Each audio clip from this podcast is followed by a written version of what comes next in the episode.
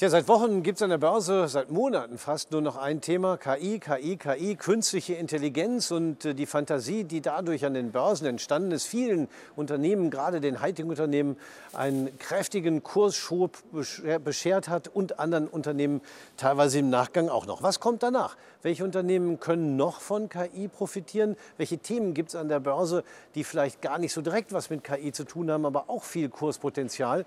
Das ist das Thema heute im Gespräch mit Patrick Kesselhut Institut von der Societe Generale, dem Zertifikate-Emittentenhaus, und Michael Proffe von Proffe Invest. Äh, zunächst mal an Sie, Patrick Kesselhut, die Frage, wenn wir uns die Märkte im Moment anschauen, ähm, es wirkt ja wie losgelassen ohne Stopp. Alles hing von Nvidia ab. Äh, man sieht schon, diese Fokussierung auf dieses Thema ist schon sehr, sehr groß, oder? Die ist sehr, sehr groß. Da ist wirklich eine neue Begeisterung entfacht, muss man sagen. Aber es ist nicht nur jetzt diese eine Firma. Es gibt auch natürlich viele weitere Hersteller, gerade im Chip-Bereich, allen voran Halbleiter, aber auch Software, die tatsächlich hier ähm, ja, einfach neue Kurssprünge wirklich erleben und auch bei den Anlegern immer stärker gefragt sind. Wir sehen es an den Umsatzstatistiken von den meist äh, gekauften Basiswerten und auch Einzelprodukten, dass hier wirklich der Fokus tatsächlich immer mehr auf Einzelwerte geht. Natürlich ganz stark mit Fokus USA. Solche Entwicklungen finden ja auch immer ganz gerne in Wellen statt, Michael Proffe. Sie wissen das ziemlich genau, sind auch ein Börsenbriefschreiber, verfolgen äh, diese Entwicklungen sehr genau. Und ähm, äh, ist denn diese Welle, die wir im Moment erleben, eine, die auch mal eine Pause braucht? Ah, definitiv, denn das, was wir die ersten sechs Wochen dieses Jahres gesehen haben mit den Aktien und dann die passenden Derivate dazu, das war der Hammer. Also Kunden, die dabei waren, Anleger, die dabei waren, die haben richtig viel Geld in den ersten sechs Wochen bereits verdient. Aber es ist natürlich so, alles, was man da richtig heftig nach oben steigt, ob es eine Nvidia war, ob es eine AMD etc., die müssen auch mal Luft holen. Und das ist mhm. unglaublich gesund. Und das werden wir dieses Jahr sehr oft sehen. Und das wird in Wellen gehen, weil die Story KI, die ist ja nicht tot. Mhm. Die geht ja definitiv weiter.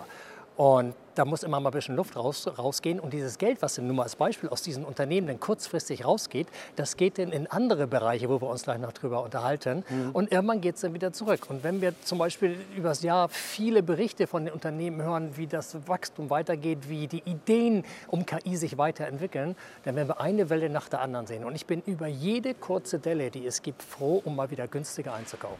Mhm. Und abseits von diesen Magnificent Seven, ich zähle sie immer gerne auf, äh, Apple, Amazon, ja. äh, und Alphabet, äh, Meta, Microsoft, Nvidia und der siebte wäre Tesla, der aber in der Performance hinterherhinkt.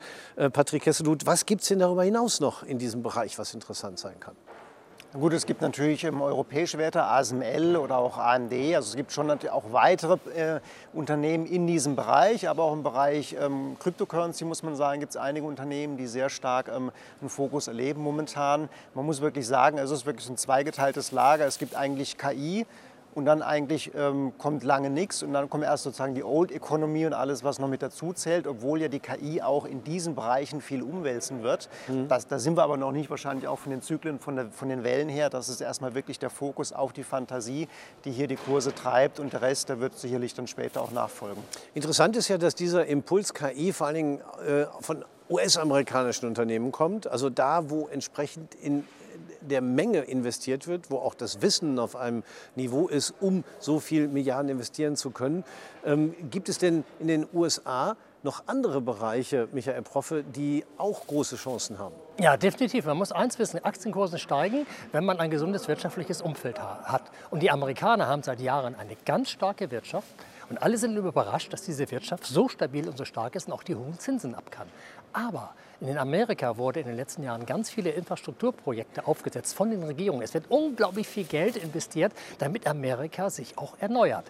Und das kommt nicht nur von der Regierung, auch die Unternehmen machen das. Und wenn man dann in die ähm, sag mal, Old Economy hineinguckt, wenn eine Wirtschaft floriert, das bedeutet auch das Transportwesen, das Logistikwesen funktioniert. Und da gibt es ganz viele Werte, die auf Allzeithoch sind. Zum Beispiel die Eisenbahnlinie Union Pacific, mhm. die seit über 50 Jahren, wer sich so ein Chartbild mal im Internet angucken will, die kennt nur eine Richtung, immer nur bergauf und steht schon wieder auf Allzeithoch. Mhm. Da kann man unglaublich gut mit Hebelprodukten Geld verdienen, weil man da regelmäßig reingehen kann. Mhm. Äh, Transportunternehmen, GB Hunt, ein Unternehmen, was nicht auf der Schiene ist, sondern auf der Straße ist auf Allzeithoch. Warum? Da ist eine Wirtschaft, die brummt. Und wenn eine Wirtschaft brummt, müssen ja auch Waren von A nach B. Mhm. Und auch der ganze Dienstleistungssektor funktioniert. Im ganzen Bauwesen äh, der ähm, ähm, United Rentals, ein, ein, riesiges Unternehmen, was Baumaschinen vermietet etc., macht Riesenumsätze, die Aktienkurs kennt nur eine Richtung, geht nach oben, genauso wie bei Caterpillar. Das heißt, es gehen nicht nur die Apple, die Nvidias nach oben, sondern auch diese Werte gehen nach oben. Dann geht es der Wirtschaft so gut, dass die Amerikaner richtig gutes Geld verdienen. Und dieses Geld geben sie auch aus. Schaut man sich mal das Unternehmen Booking.com an. Reiseunternehmen. Steht auf Allzeithoch, weil alle wollen auch reisen. Und die sind bereit, viel zu bezahlen dafür. Und dazu glühen die Kreditkarten, Visa, Mastercard auf Allzeithoch. Also das Mehr an Unternehmen, die alle auf Allzeithoch stehen und wo die Trends dieser Aktien kontinuierlich weiter steigen, das ist ein riesiges Portfolio. Nur darüber redet einfach gar keiner, mhm. weil alles ist mit KI besetzt. Ja, Dass diese Unternehmen nebenbei langfristig auch durch KI noch weiter profitieren können, weil sie ihre Unternehmensgeschichten modernisieren, anpassen, durch äh, höhere Margen erzielen können, durch KI-Produkte etc., das ist eine andere Geschichte. Aber alle Produkte, die auch durch KI generiert werden, müssen ja auch auf die Schiene, auf die Straße zum Konsumenten. Es gibt in Amerika noch ein großes Unternehmen, ähm, ähm, Rostors heißt das zum Beispiel, da man, hat das Motto Dress for Less. Da kannst du einkaufen gehen, das sind riesige Hallen, da stehen alle Markennamen drin, ob das Nike ist, ob das äh, ähm, äh, ähm, Gucci und sonst wie ist. Da gibt es kein Personal. Du gehst in Regale, holst dir die Sachen raus und bezahlst sie per Handy. Mhm.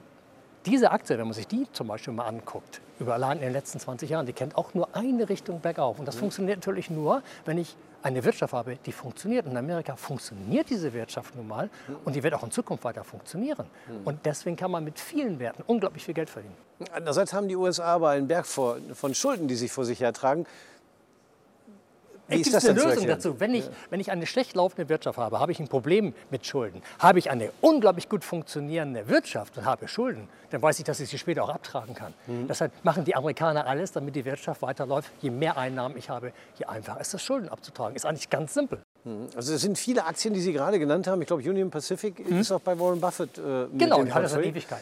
Ähm, denkt man ja, alte Eisenbahnaktie, was soll ich damit? Aber äh, wie sollen die Waren von A nach B kommen? Ja. Erst recht in solch gigantischen Ländern. Die Waren kommen über Seewege und dann gehen die auf die Schiene. Mhm. Und wenn man Wachstum hat, dann profitiert natürlich auch eine Eisenbahnlinie und die wird immer profitieren.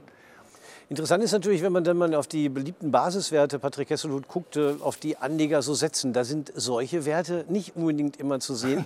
Denken die Anleger zu eingleisig, um mal im Bahnjargon zu bleiben? Also Euphorie steckt natürlich an und das sieht man ganz klar bei den beliebtesten Basiswerten eben, die teilweise auch den DAX verdrängt haben. Ein ganz untypisches Bild. Also um mal ein Beispiel zu geben, bei den Faktoroptionsscheinen in den letzten Wochen ist der DAX von den Einzelwerten her tatsächlich auf Nummer 5 gerutscht mhm. und notiert ähm, wirklich hinter den ganz großen Tech-Riesen eben AMD, ARM, Nvidia, Microsoft, aber auch eine Boeing ist relativ weit oben. Ähm, so Unternehmen wie gerade genannt, die sehen wir da jetzt noch nicht. Die sind schon ein bisschen eher ein Geheimtipp. Wer ein bisschen sich mit, dem, ja, mit Aktien beschäftigt und mit den USA, der kennt äh, diese Aktien sehr wahrscheinlich, aber in der großen Masse sind sie noch nicht bekannt. Aber was wir auch sehen, ist vielleicht auch ein spannender Effekt. Also wir reden ja auch viel auf beispielsweise Messen, Börsentagen mit unseren Kunden. Da sind auch viele jüngere und immer mehr jüngere Kunden mit dabei. Und wenn man da mal so ein bisschen ins Gespräch kommt und ähm, raushört, so was für Aktien die denn kaufen, dann muss man auch tatsächlich sagen, es sind in der Regel keine deutschen oder europäischen Aktien, sondern eben US-Aktien, aber mhm. jetzt nicht eine Union Pacific, sondern dann doch eher die Coca-Cola oder die McDonalds und mit dem Ziel, sie wirklich lange, sehr, sehr lange zu halten und eben nicht in zwei, drei Jahren wieder zu verkaufen. Die also sind natürlich auch super Coca-Cola, McDonalds, außer Frage. Die hat ja jetzt Man nicht kann ja gar nicht alle sagen. Ne? Das waren ja auch die Jungen, die die kaufen. ja, genau. Aber äh, interessant, also Sie sehen durchaus Unterschiede, ähm, je nach Anlegergruppen, wo da die Prioritäten liegen. Äh, Gibt es auch Unterschiede, was die Basiswerte angeht, was die Instrumente, die gewählten Instrumente angeht? Sie haben gerade Faktorzertifikate genannt, aber es gibt ja auch noch Knockout-Optionen Optionsscheine, klassische Optionsscheine, andere Zertifikate. Wo liegen da die Prioritäten? Bei den Turbo-Optionsscheinen als zweite große Gruppe der Hebelprodukte, da ist dann schon wieder ein bisschen mehr DAX drin, aber auch hier verstärkt der Fokus wirklich auf Einzelwerte tatsächlich, auch Schwerpunkt wieder KI, aber auch ein bisschen mehr deutsche Werte teilweise schon mit dabei. Ähm, beispielsweise eine Commerzbank ist da auch mit vertreten, aber auch eine TUI. Und bei den klassischen Optionsscheinen, da muss man wirklich sagen, ist das Bild schon noch ein bisschen anders. Da ist DAX noch wirklich ein Schwergewicht, ähm, auch jetzt in den letzten Wochen noch geblieben. Ähm, also scheint man doch wirklich sozusagen auf diese Trendfolge dann mit diesen ähm, linearen Hebelprodukten, mit den Turbo-Optionsscheinen eben zu setzen oder mit den Faktoren. Wobei da muss man wirklich dazu sagen, wer Faktor-Optionsscheine benutzt, der muss das Instrument wirklich kennen, weil die ein bisschen anders ja. funktionieren wie die klassischen Turbo-Optionsscheine. Mhm. Kann man sehr gut nutzen für Trendphasen, weil hier eben auch dann die Gewinne mitgehebelt werden. Aber sie tun sich schwer in Marktphasen, wenn es wirklich dann mal länger seitwärts läuft oder stärker schwankt, dann ist es ein bisschen ein Unterschied, ob ich einen Faktor oder einen Turbo tatsächlich habe. Ja, man muss halt immer bedenken, dass, äh, weil ja immer die gleiche Prozentveränderung dabei ist, äh, wenn es nach unten geht, von einem höheren Wert abgezogen wird, als wenn es nach oben geht, von einem unteren. Und da steckt eine gewisse mathematische Differenz drin, die sich genau. langfristig gerade in seitwärts, zackigen Seitwärtsbewegungen auswirken kann. Also nicht unbedingt eine Langfristanlage, eher eine Kurzfristanlage. Äh, welche Instrumente, Michael Proffe, würden Sie als am sinnvollsten ansehen? Also grundsätzlich ähm wenn man am US-Markt tätig ist, ist es die amerikanische Option. Übrigens, da ist es mittlerweile so, äh, dass ungefähr 60 Prozent der Umsätze am Optionenmarkt mit Einzeltiteln gemacht werden und zwar mit gigantischem Volumen. Auch da ist das, was Patrick schon eben gesagt hat, weg vom Index auf Einzelwerte, massiv. Mhm. Und die Zuversicht am amerikanischen Optionsmarkt in die Zukunft, die ist so groß geworden. Das heißt, die langlaufenden Optionen, die werden richtig gekauft. Aber genauso werden da kurzlaufende Optionen gekauft. Auch das Volumen in Tagesoptionen ist da mächtig. Mhm. Das ist aber eine Geschichte, wo ein deutscher Anleger echt Ahnung haben muss, wenn er da was machen will. Mhm. In Deutschland ist eigentlich ein Anleger ganz gut aufgehoben, wenn er langfristig denkt und einen langfristigen Optionsschein nimmt. Da kann man ruhig und, und sicher mit schlafen. Wenn man ein Trader ist, der darf einen K.O.-Schein nehmen, den er auch beobachten kann. Weil wir sehen es ja, wenn es an den Börsen, so wie jetzt, wenn jetzt in dem Hightech-Bereich mal so ein bisschen die Luft abgelassen wird, da geht da heftig was runter und so ein Turbo, also ein K.O., der kann an den ganz schnell um Ohren fliegen. Ist man lang, mit einem langfristigen Optionsschein unterwegs, der eine Laufzeit von 18 oder, 2, oder 24 Monate hat, dann sitzt man so etwas ganz einfach aus. Mhm. Äh, das heißt, und ich kann mit kleinem Geld arbeiten. Ne? Was ich natürlich, wenn ich in Amerika mit Optionen arbeite, brauche ich schon mal viel Geld. Die Optionen sind nämlich wahnsinnig teuer. Aber was man grundsätzlich sehen kann, ist, die Marktteilnehmer, die gucken extrem positiv in die Zukunft, weil 60 Prozent, über 60 Prozent aller Optionen, die gekauft werden, sind Call-Optionen. Das gab es lange nicht.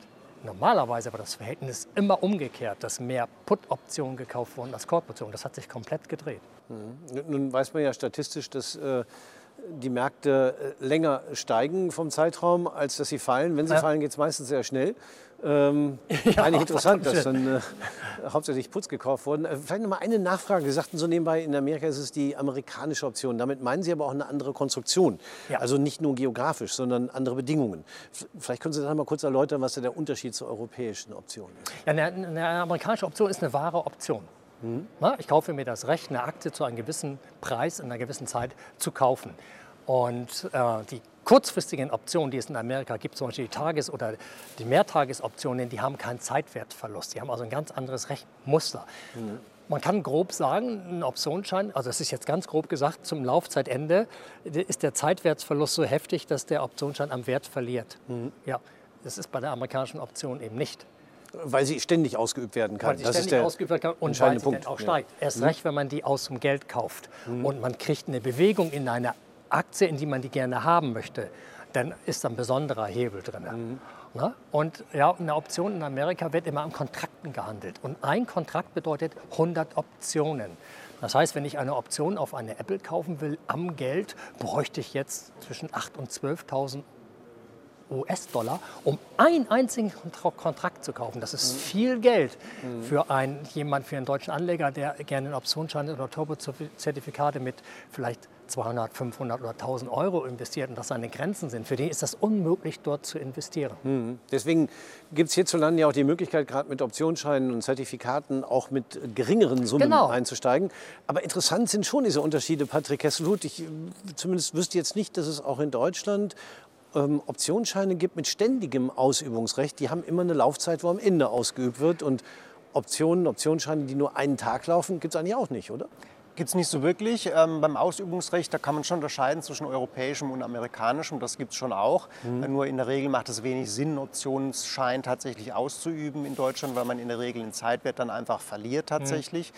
Das ist so ein bisschen der Hintergrund. Ähm, aber das, was ähm, Michael auch gerade gesagt hat mit dem Zeitwertverlust, der insbesondere in den letzten so ein, zwei, drei Monaten parabelmäßig zunimmt, also wirklich exponentiell dann stärker zu spüren ist, das kann man natürlich umgehen, indem man eben eine noch längere Laufzeit wählt. Es gibt ja Laufzeiten bis zu zwei, drei, vier Jahren tatsächlich. Und wenn man sagt, man hat einen Horizont von wirklich einem Jahr, dann kann man natürlich einen Optionsschein wählen, der noch anderthalb Jahre läuft. Und dann hat man diesen Zeitwerteffekt einfach nicht, weil man dann schon vorher verkauft. Hm. Aber das wäre doch gerade der Vorteil von einer Eintagesoption, äh, dass ich dann eben keinen Zeitwert mehr habe. Also könnte doch attraktiv sein. Ja, kann man mal ja, klar. Aber wir reden davon, von, das ist was für Erfahrene, ne? weil das ja. kannst du auch an dem Tag ist alles weg. Ne? Wichtiger Hinweis, es droht immer der Totalverlust und bei einer Eintagesoption kann es auch in einem Tag alles weg sein. Richtig. Das ist wichtig zu wissen. Ähm, aber ich habe schon rausgehört, ähm, in der Industrie wird durchaus darüber nachgedacht, ob sowas sinnvoll ist. Bis jetzt hat sich noch keiner... Äh es ändert sich natürlich auch so, dass der Volumen im Markt. Ne? Mhm. Also in Amerika merkt man das richtig, das wird richtig fett gehandelt. Ja, das macht den Markt natürlich auch volumenmäßig transparenter. Ne? Mhm. In welcher Weise? Ja, ähm, äh, es, es, es, findet ja ein gewisses Handelsvolumen statt. Mhm. Und hinter dem ist auch ein ganzes Hedging und eine Absicherung. Das heißt, wir kriegen mehr Bewegung in die Märkte hinein. Ja, ja. Man sieht also, es gibt noch viele Möglichkeiten für die Entwicklung des Zertifikatemarktes. Ähm, entscheidend ist nochmal der Hinweis in der Tat äh, auf das Risiko bei all diesen äh, verschiedenen Varianten, ob Knockouts oder Optionen. Es ist nicht nur das Totalverlustrisiko aus dem Markt zu beachten, auch das Risiko, dass der Emittent ausfällt. Das kann auch bis zu einem Totalverlust führen, weil man nur in der Position des Gläubigers ist. Aber ich gehe mal davon aus, Patrick Kesselhut, oder ich bin mir sicher, dass diejenigen in Deutschland, die solche Instrumente kaufen, das nicht nur wissen, sondern auch wissen müssen und zwar auch nachweislich.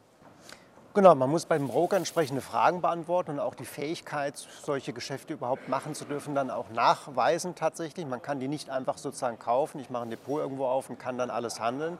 Nein, da werden schon Abfragen getätigt, da muss man gewisse Nachweisen oder auch Prüfungen teilweise machen, mhm. um diese Produkte dann handeln zu können. Und man muss natürlich dazu sagen, das Emittentenausfallrisiko jetzt als Beispiel ist natürlich im Hebelproduktebereich, wo ich die Position eher kurz halte, natürlich ein anderes wie im Anlagebereich, wo ich vielleicht ein Produkt auch mal ähm, wirklich sehr, sehr lange halte, jahrelang. Da muss man natürlich auch differenzieren, aber die selbstentscheidenden Privatkunden, so zumindest ist unsere Erfahrung, die können das eigentlich schon recht gut einschätzen. Und da müssen wir vielleicht auch noch mal deutlich eine Unterscheidung machen zwischen den Hebelinstrumenten, über die wir gerade gesprochen haben, mit sehr schnell eintretbarem Totalverlust und den Anlagezertifikaten, bei denen das Risiko nicht das gleiche ist. Ähm, ich kann ja auch mit Bonuszertifikaten, mit Discount-Zertifikaten auf äh, die Hightech-Unternehmen setzen, auf den Tech-DAX setzen, auf Unternehmen setzen, die ich für ausrichtsreich halte. Aber da habe ich nicht täglich ein so großes Verlustrisiko wie bei einer Option. Das ist, glaube ich, ein großer Unterschied. Sogar ein geringeres Risiko als bei den Aktien selbst. Genau, also je nach Profil, mhm. je nachdem, wie weit Schwellenbarrieren weg sind, kann ich defensiver sein mit so einem Zertifikat wie mit dem Direktinvestment in die Aktie, das ist richtig. Mhm. Ähm, nichtsdestotrotz können natürlich immer Verluste auftreten, wenn zum Beispiel eine Barriere eben nicht hält, das ist natürlich klar.